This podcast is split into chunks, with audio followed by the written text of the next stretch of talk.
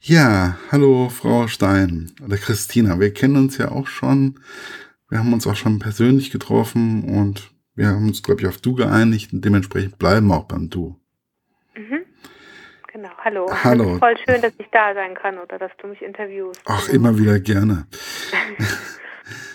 Sind nette, sympathische Autorinnen und Autorinnen, ähm, tue ich einfach gerne interviewen, aber wobei ich habe bis jetzt noch nie schlechte Erfahrungen mit Autoren gemacht. Woran liegt das? Äh, vielleicht sind sie nur so in ihren Texten psychopathisch und nicht so, äh, da lassen sie so ihre Dämonen raus, aber dann so zwischenmenschlich hoffentlich nicht. Ja, dann sind sie immer voll lieb wahrscheinlich. Keine Ahnung. Ja, irgendwie ja. habe ich auch so das Gefühl. Ähm, wann kam eigentlich die Idee zu Searching Lucy? Ich weiß es gar nicht mehr so genau. Ich habe auch noch mal, weil die Frage kam tatsächlich schon ein paar Mal. Ich habe versucht, das irgendwie zu rekonstruieren. Aber du weißt ja, ich schreibe ähm, gerne in Gänsefüßchen über das Verschwinden von Menschen. Das ist irgendwie so ein Leitthema, was ich immer wieder äh, verarbeite. Bei Wonderland zum Beispiel. Bei Wonderland war das auch so, genau. Und jetzt bei dem nächsten Buch, was im, im Frühsommer nächsten Jahres rauskommt, ähm, da geht es auch in die Richtung sehr stark. Und ähm, genau deshalb kam ich, glaube ich, weil ich mir wieder gedanklich die Frage gestellt habe, was wäre, wenn jetzt ein geliebter Mensch von jetzt auf gleich verschwindet, was würdest du machen? Oder was, was würdest du machen, wenn das jetzt deine Schwester wäre und dann auch deine Zwillingsschwester? wie es ja bei Searching Lucy der Fall ist, genau. Und deshalb kam ich, glaube ich, das ging so ein gedanklicher Schritt so nach dem anderen. Ja, du hast ja da einen ganz anderen Ansatz auch teilweise genommen. Und zwar hast du ähm, eine Schülerin einbrechen lassen. Mhm. Das, ich saß da, ich so, nein, das kann sie jetzt nicht machen oder so. ja, doch.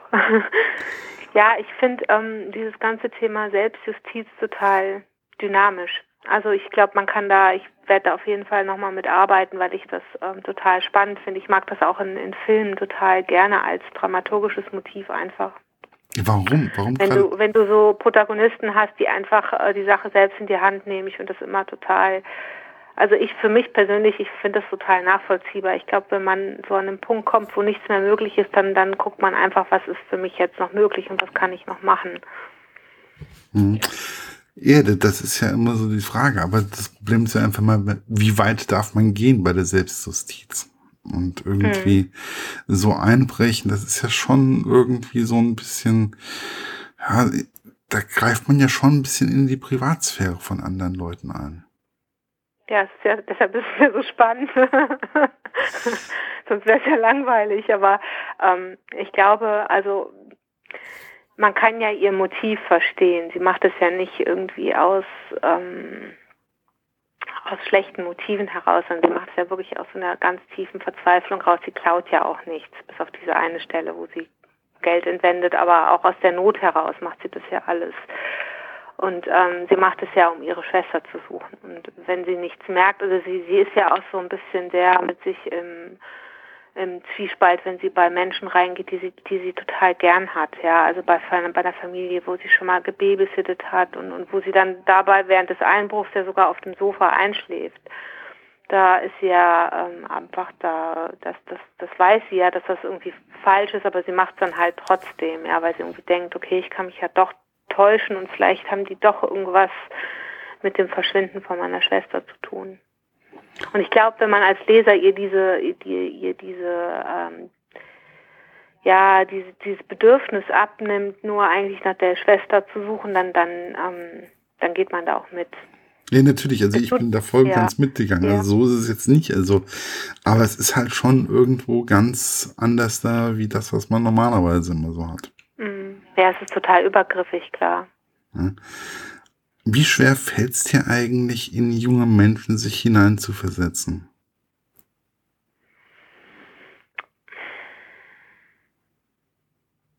Ich weiß nicht, ob man das so, keine Ahnung, also ich habe ja drei Kinder und ähm, ich glaube, ich, ich komme jetzt immer näher dran. Die sind jetzt, die fangen jetzt auch langsam an. Die älteste ist jetzt zwölf. Ähm, ich glaube schon, dass ich da einen Bezug zu habe. Aber es ist ja auch jeder andere, jeder Mensch unterschiedlich auch. Die Freunde, die die haben, ja, ich finde gar nicht, dass man das so pauschalisieren kann irgendwie. Also wenn ich jetzt mit, mit jüngeren Menschen im Gespräch bin, versuche ich auch immer den Menschen zu sehen und da ist das Alter gar nicht so vorrangig, glaube ich. Ja, es ist halt einfach ein bisschen die Sprache, die sich so ein bisschen verändert, aber ansonsten. Mhm, die Sprache, ja, genau. Und ja. Das ist eigentlich, das ist ja auch bei den Rezensionen, ich bin ja auch bei ähm, vom Jugendbuch eigentlich weit entfernt und ich versuche mich dann einfach auch nur hineinzuversetzen in, ähm, wie würde ich empfinden, wenn ich jetzt in dem Alter wäre oder so. Mm. Das ist für mich eigentlich immer sehr, sehr schwierig, oder nicht schwierig. Wenn, es ein, wenn das Buch gut geschrieben ist, dann schaffe ich das eigentlich relativ gut. Und mhm. Bei dir äh, klappt das eigentlich immer ziemlich gut. Okay. Ähm, wie, ist es eigentlich auch in so eine Clique sich einzufühlen und die verschiedenen also die verschiedenen Personen zu beschreiben für dich? Da gibt es ja schon viele Unterschiede, die du da an mhm. der Clique hast. Ja, aber gut, ich meine, du kannst dich ja auch, ich finde, man darf sich ja auch an seine Jugendzeit erinnern, ja, und da gibt es ja auch immer, das ist doch, ich meine, das sind ja eigentlich dann gab ja damals auch schon, weiß ich nicht, den Schönling oder oder diese, ich meine, das sind ja schon so ein bisschen Stereotypen und dann aber auch irgendwie wieder nicht, ja. Also weiß ich nicht, ich finde, man kann die ja dann auch so beschreiben, wie man früher oder wie man, wie man Menschen jetzt wahrnimmt einfach oder früher schon immer wahrgenommen hat. Hm. Ich finde da jetzt nicht so den Unterschied einfach. Wobei, was ich halt einfach besonders fand, war einfach auch, dass du Amber mehr oder weniger in den äh, in die Rolle der Mutter mehr oder weniger ein, so mhm. reinfühlen hast, reinfühlen lassen. Mhm.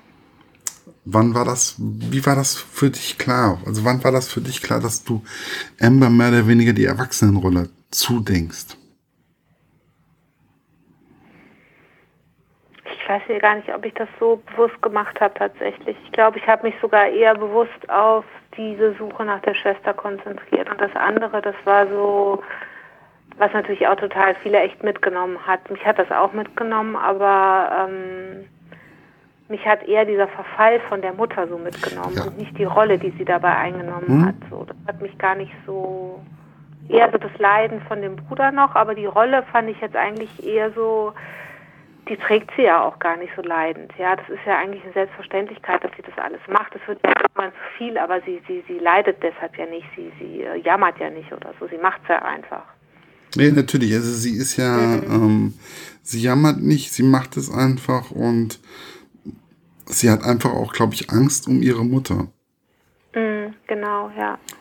Und auch, und auch Angst um die Sicherheit von ihrem Bruder, ja. Also auch diese Gedanken so, okay, jetzt ist erst mein Papa weg dann ist meine Schwester weg und äh, ich kann den Kleinen eigentlich nirgendwo mehr alleine hinlassen. So, ja, also sie weiß ja nicht, was, was dahinter steckt und ähm, ähm denkt ja dann, okay, vielleicht verschwindet ja noch irgendwer, aus welchen Gründen noch immer. So abwegig finde ich den Gedanken auch gar nicht. Nee, der, der, der Gedanke mhm. ist auf jeden Fall auch nicht abwegig. Und das ist ja auch, ähm, man, man merkt das ja auch immer wieder, wie wichtig ihr der kleine Bruder auch teilweise ist, mhm. wenn man sie im Kindergarten erlebt, wenn sie dann da so mhm. mitspielt oder wenn sie ihn abholt oder ähm, ja, und sie eigentlich immer wieder in die Diskussion mit der Kindergärtnerin eigentlich so mhm.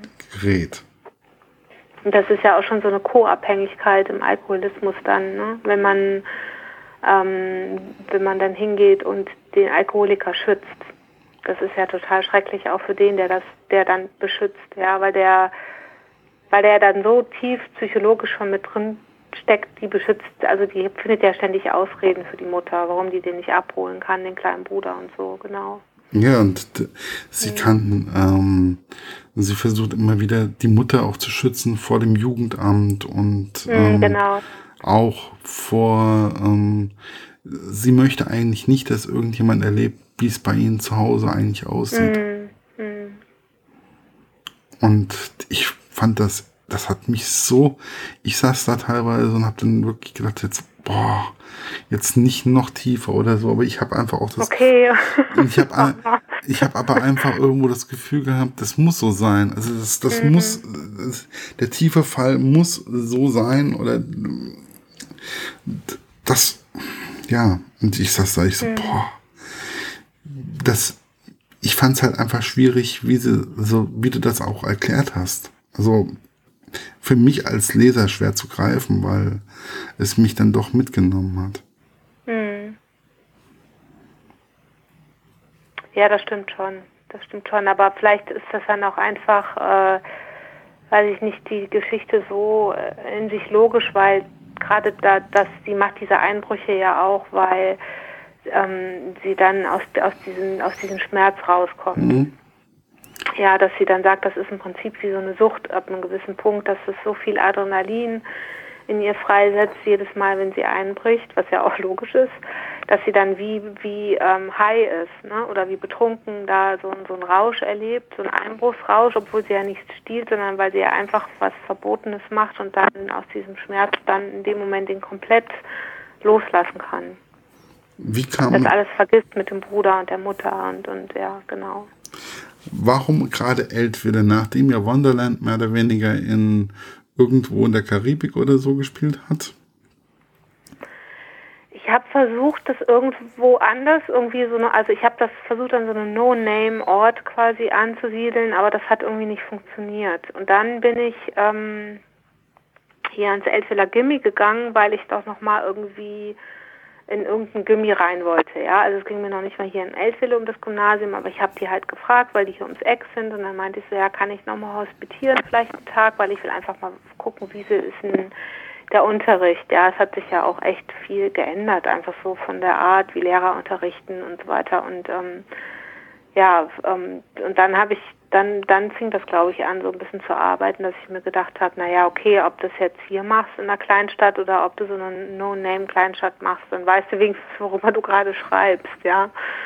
Genau, so hat das eigentlich, kam das ganz von selbst. Das hast du ja auch teilweise so ein bisschen begleitet ähm, auf deinem Instagram-Kanal, wenn ich das mhm. Da hab, genau. hast du ja auch teilweise so ein bisschen ein paar Orte, die in dem ähm, Roman ähm, ja, wichtig sind, hast du einfach auch besucht oder hast einfach auch Bilder von gemacht. Mhm, genau, ja. Und das hat einfach auch Lust auf Eltville gemacht. Also es ist sowieso. Ja, Eltville ist auch voll schön. ja, das, genau. das ist nicht äh, keine hässliche Stadt, sondern das ist wirklich ein richtig schönes, ja, da hinten die Gegend, die ist einfach, das ist eine tolle Gegend mit Wiesbaden und drum, also ziemlich nah an mhm. Wiesbaden, was auch eine tolle, schöne Stadt ist. Und ähm, ja, der Wein ist auch gut, aber ja. Ja, genau. ja. Wie wichtig war dir auch, dass du immer wieder auch aufzeigen wolltest, dass jeder Mensch auch so ein paar dunkle Geheimnisse hat? Ja, voll wichtig. Also ähm, meine Prämisse beim Schreiben ist halt einfach auf, ich finde das ähm, gerade wenn du Richtung Krimi schreibst oder Thriller oder, oder Spannung, dass du halt äh, eine, eine, klare Prämisse hast, finde ich, wie du mit, mit ähm, dem Thema ähm, Gewaltverbrechen umgehst. Also das ist mir ganz wichtig, das zu beschreiben, dass das etwas ist, ähm, wo Menschen ja auch ähm, einfach, das passiert denn den Täter, also wie, wie die, ähm, wie Menschen zu Tätern werden. So, mhm. das finde ich total spannend, weil ich glaube, jeder kann unter bestimmten Umständen einfach äh, durchdrehen. So. Und ähm, man hat das ja auch so ein bisschen gesehen bei der Lucy, ohne da vorwegzunehmen, wird ja erklärt, warum der Täter zum Täter wird, sozusagen. Und dass das, ähm, also ich für meinen Teil hatte auch so starkes Mitleid mit, ähm, mit dem Antagonisten einfach. Ich hatte eigentlich mit allen Personen irgendwie. Genau. Also ich hatte, genau. ähm, egal ob das jetzt äh, ihr Ex-Freund ja. war oder. Genau, äh, mit denen, ja, genau, genau, ja. Der mhm. aus einem behüteten, nach außen hin behüteten und total tollen Elternhaus mhm. kommt und dann mehr oder weniger in so einem Eispalast lebt. Genau, wo alles voll kaputt ist, ja, voll schlimm. Und eigentlich kann man ja auch, wenn, wenn du jetzt einfach nur Genre-Literatur machst, Stereotypen, da würdest du sagen, okay, das ist halt einfach der Schönling, der ist halt einfach ein Arschloch, der hat die betrogen, bla bla bla. Aber das ist, darum geht's ja gar nicht, sondern das guckt ja eigentlich jede Figur, wird ja genau angeguckt und auch der, der Antagonist wird ja auch genau an, angeguckt, warum das passiert, was passiert. Ja, das ist ja einfach jeder, dadurch, dass sie überall einbricht und ähm, sich Lehrer anguckt, Mitschüler anguckt ähm, oder sonst irgendwelche Bekannten sich anschaut, lernt man eigentlich immer wieder so ein bisschen etwas, die dunkle Seite des anderen. Mhm. Mhm. Ja.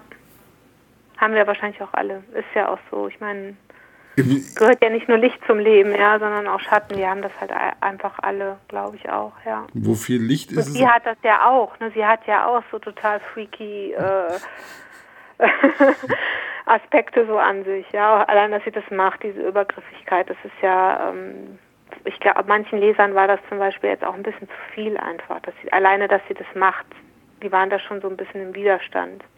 Ja, natürlich. Aber das ja, ist, genau. Das ist ja auch, man, man kann ja auch mal ähm, zu einer Romanfigur ein bisschen, auch wenn es eine Heldin ist oder was auch immer, es muss doch nicht immer alles, es ist, es ist doch nicht immer alles gut oder schön. Also mhm. ähm, gut und böse, das hat er immer, es hat, das Leben hat immer Grauschattierungen. Genau, ja, genau.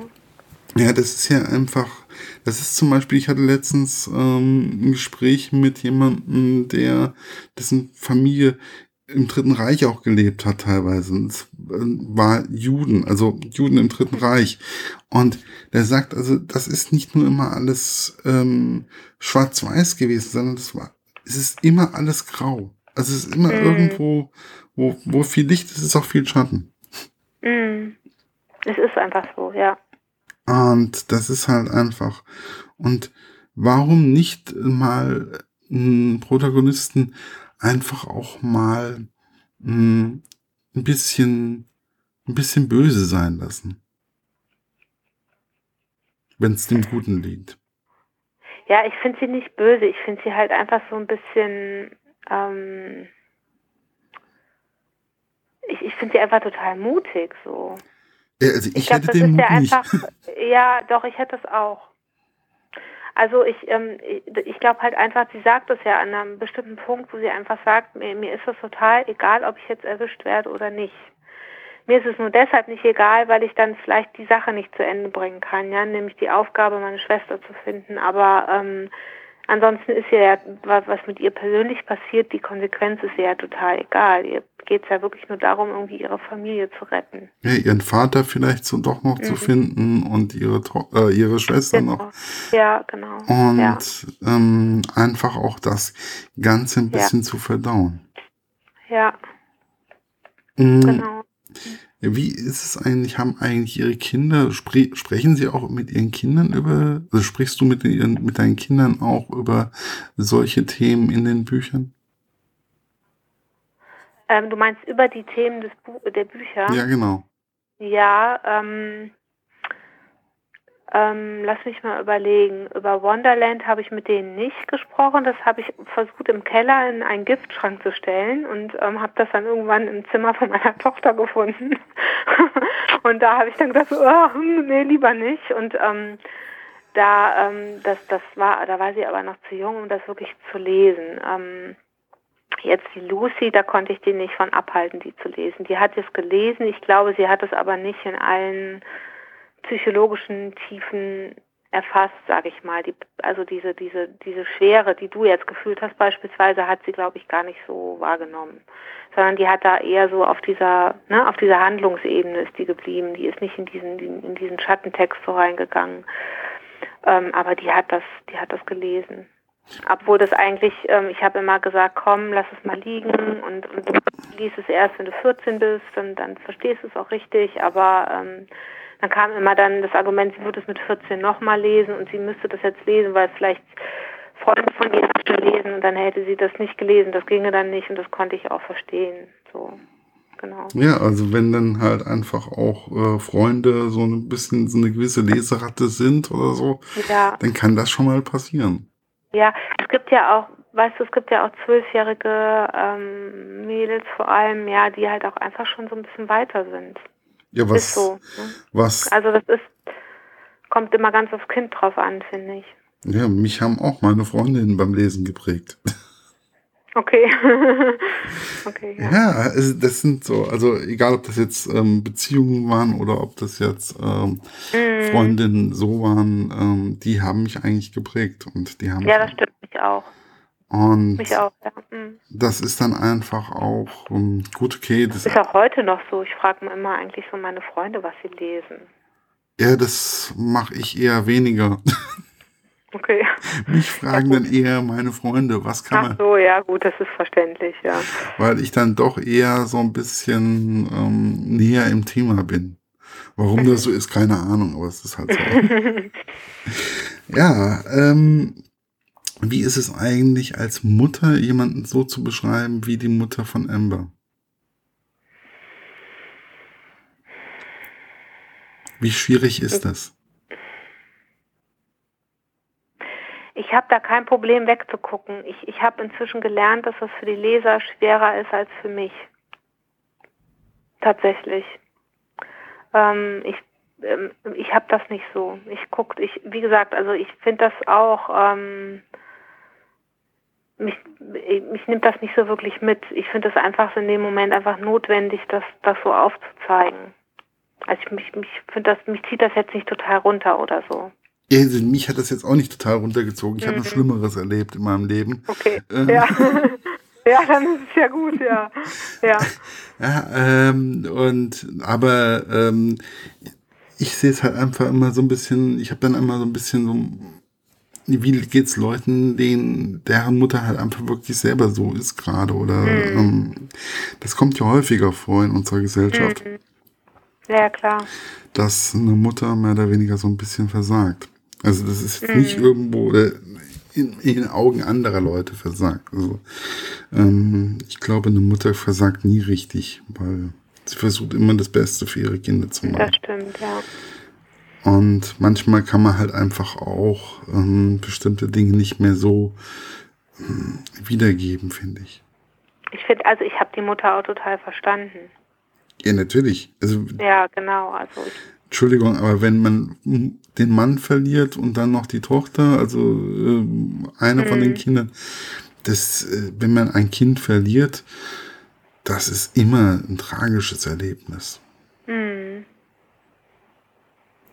Wie ist es eigentlich, den, die heutigen Lehrer mehr oder weniger auch darzustellen? ich fand das ja lustig. Also ja, ich meine, das, das ist natürlich alles ausgedacht, ja, aber ähm, äh, ja, von daher kann ich dazu eigentlich gar nichts sagen, aber ich meine, es ist einfach, ich finde es immer ganz witzig, wenn man so, wenn man so, so einfach so kleine Schwächen aufzeigt von so Lehrern, ja. Ich meine, die bricht ja auch bei denen ein. Das ist ja irgendwie, ich fand das, ich fand das irgendwie total witzig, so wie es bei dem einen, wie der eine mit den, ähm, mit den Sternchen in der Unterhose. so. Das ist natürlich so total fies, aber ich, ich, ich habe mich, ich fand das total lustig. Also, Ja, ja, aber ähm, sind halt auch Menschen, ne? ja. Und ich glaube, es gibt immer mal wieder Situationen, wo man irgendwann mal irgendwann ein Sternchen in der Hose hat. Also, Ja, genau, und eben, also. Ja. das ist eigentlich nichts Schlimmes oder so. Das glaube ich, kann jedem mal von uns passieren. Also, Ja, ja. ähm, und nein, ich gehe, ich gehe regelmäßig auf die Toilette und ja, ich gucke da drauf. Ich auch, ja. Aber ich glaube, es kann immer mal irgendwie, also wenn ich hier mal bei uns im Haus, ne, wir, wir haben ja mehr oder weniger so WG-ähnliche Zustände hier in dem Haus. Und prinzipiell, ich gehe auf die Toilette oder ich gehe duschen und es klopft oder klingelt jemand. Und es ist immer eilig. Okay. Es ist immer so. Wir führen das jetzt nicht weiter aus. ja. Es ist, ähm, man braucht man auch nicht weiter auszuarbeiten. Aber ähm, was ich fand es halt einfach, ich habe mir überlegt, wo, wo man, ähm, steht ja hier hinten so im Abspann, mehr oder weniger so, dass du auch bei der Polizei warst und da kam einer mit so einem ähm, Sack an und mit Testschlössern. Schlössern. Wie ist das eigentlich, wenn man bei der Polizei anfragt und sagt, ja, wie geht das eigentlich? Mhm. Ich fand das ganz, ähm, ganz interessant, weil als ich, ähm, ich glaube, ich habe angerufen in Wiesbaden beim Landeskriminalamt und ähm, war dann da, ähm, bin dann dann quasi sofort weitergeleitet worden zur PR, also zur Presseabteilung und dann haben die gesagt, ja, die müssen das abklären mit dem Polizeipräsidenten und das ist wohl alles, was ähm, für solche Recherchen läuft, nickt er wohl persönlich ab und die haben auch genau geguckt, okay, was hat die denn schon geschrieben? Ja, also wer ist das? Ist das eine vertrauenswürdige Person einfach? Dann gucken sie vielleicht auch, okay, was für ein Verlag ist das und ähm, bist du vertrauenswürdig, weil gerade beim Thema Einbruch geht es ja schon auch so ein bisschen um so Know-how, ja, obwohl andererseits kannst du dir das wirklich alles über YouTube aneignen. Also sie, ähm, die ähm, Kommissarin, die Hauptkommissarin, mit der ich mich dann treffen durfte, hat auch schon echt ein bisschen so aus dem Nähkästchen geplaudert, aber ich sag mal auf dieser rein fachlichen Ebene zum Thema Handwerk, wie machst du das jetzt, ähm, hat sie jetzt auch nichts verraten, was ich jetzt irgendwie auch mir hätte irgendwie anders ein, aneignen können. Und diese ähm, ganzen Übungsschlossgeschichten, die haben mir, ähm, ähm, ja, haben wir mir die Jungs vom Lockpicking-Verein in Frankfurt erklärt. Also die hatten so eine riesige Tasche dabei mit, mit Übungsschlössern, genau. Und die üben das dann auch wirklich so ein bisschen und. Ähm genau, die machen, das ist ja ein Verein und die haben dann regelmäßige Treffen. Und da gibt es ja auch so, so ähm, Landesmeisterschaften und so. Wer, wer, also die kriegen dann alle das gleiche Schloss und wer das am schnellsten gepickt hat, hat halt gewonnen. Und ich glaube, da gibt es auch noch so in der EU so Meisterschaften und das ist ganz, ganz lustig eigentlich. Ganz auch ein cooler Sport eigentlich. Was ist daran so cool? Das ist total befriedigend, wenn du so ein Schloss aufkriegst. Ich meine, ich habe das natürlich nicht geschafft. Ja, ich habe noch nicht mal so ein, so ein popeliges äh, Garagenschloss, wo, wo du nur drei Stifte innen drin hast. Ja, ähm, äh, das musst du halt Ewigkeiten üben. Echt, äh, bis du das schaffst. Ich habe mich mit sowas nie auseinandergesetzt. Mhm. Da gibt es andere Leute, die haben sich da wahrscheinlich eher auseinandergesetzt. Aber wie gesagt, was ist für dich das Besondere an dem Buch oder beim Schreiben gewesen von Searching Lucy?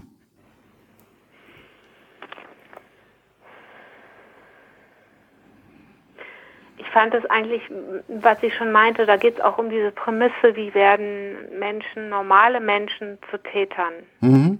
Da geht es jetzt besonders um, um, das, um die Auflösung. Ganz zum Schluss ist es ja besonders krass, wo es um die Frage geht, wie wird jemand zum Täter? Da wird ja quasi angeteasert, was dann, was danach passiert. Ja. ja, eigentlich, eigentlich ist das Buch ja so eine Art Entstehungsgeschichte von einem Täter. Ne? Ja, genau. Also genau. Und das finde ich, fand ich total furchtbar. Das fand ich eigentlich am schlimmsten an dem Buch, so dass ähm, da einfach so ein armes Schwein zum Täter wird, sag ich mal weil ich hatte halt dann überlegt, jetzt im nächsten Schritt, ich würde eigentlich die Geschichte gern weitererzählen.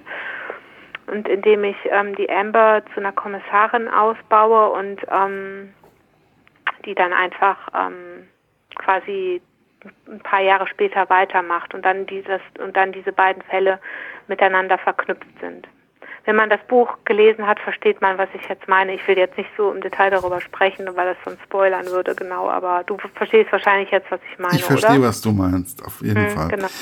Und aber es ist halt einfach, also ich fände auf jeden Fall diese Idee gar nicht mal so verkehrt. Weil ich denke, Amber kann man auf jeden Fall auch noch weiter erzählen. Auch mhm. ähm, ihre Schwester oder ihre Mutter oder ihren Bruder. Also das ich glaube, mhm. die Person, auch der Kommissar, der in dem Buch drin ist, oder auch ähm, die Leute mit denen, also die, die sind nicht irgendwo, ich habe nicht das Gefühl gehabt, die sind auserzählt, also keine von den mhm. Personen. Mhm. Genau, ja. Gibt es weitere Projekte? Du hast jetzt gerade eben noch gesagt gehabt, im Frühjahr gibt es wieder was Neues? Mhm. Im Frühjahr kommt also nicht im, ja, im Frühsommer wohl. Der Erscheinungstermin steht noch nicht fest, aber ähm, wir haben jetzt, wir, sind jetzt gerade an dem Cover dran. Das wird, glaube ich, auch echt voll gut.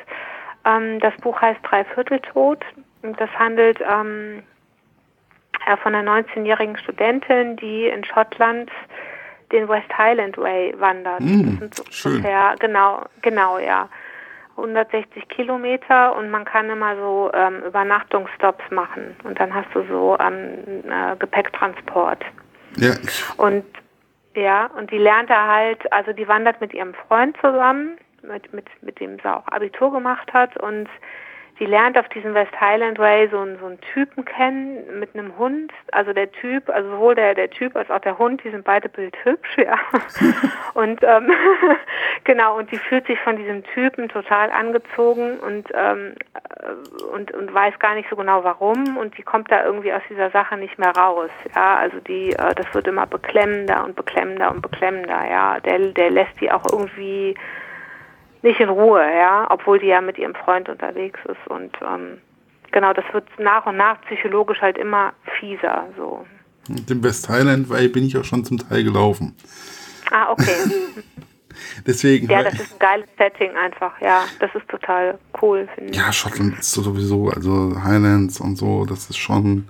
Ah, ich sehe schon, du bist dabei. Ja, ja ich bin ja voll, also das sind so. Du bist voll dabei, ja, genau. das sind so, hm. ähm, Schottland, Irland, Norwegen, Schweden, genau. das sind so meine äh, okay. All-Time Favorites und da kann ich immer wieder, da möchte ich immer wieder mhm. gerne hinfahren.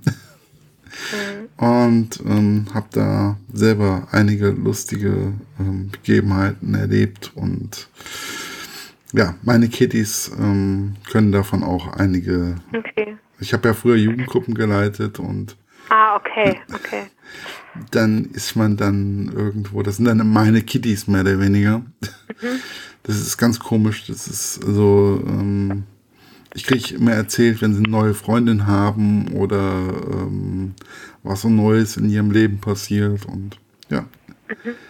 Das, obwohl es schon Jahrzehnte her ist, wo wir zusammengearbeitet haben. Hast du noch Kontakt? Ja, voll gut. wir sehen uns immer noch öfters mal so mehrmals im Jahr und es ist einfach total toll. Mhm. Also das macht dann auch irgendwie Freude und mhm mit denen war ich ja noch teilweise so West in Highlands und mhm. oder mal in Irland oder mal in Norwegen, Schweden und das verbindet dann halt einfach, wenn man dann so drei Wochen mhm.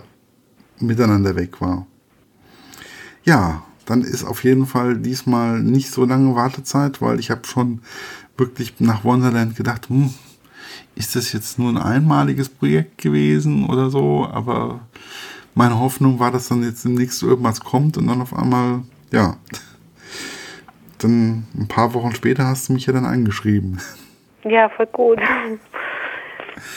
Ja, dann freue ich mich und ähm, tja.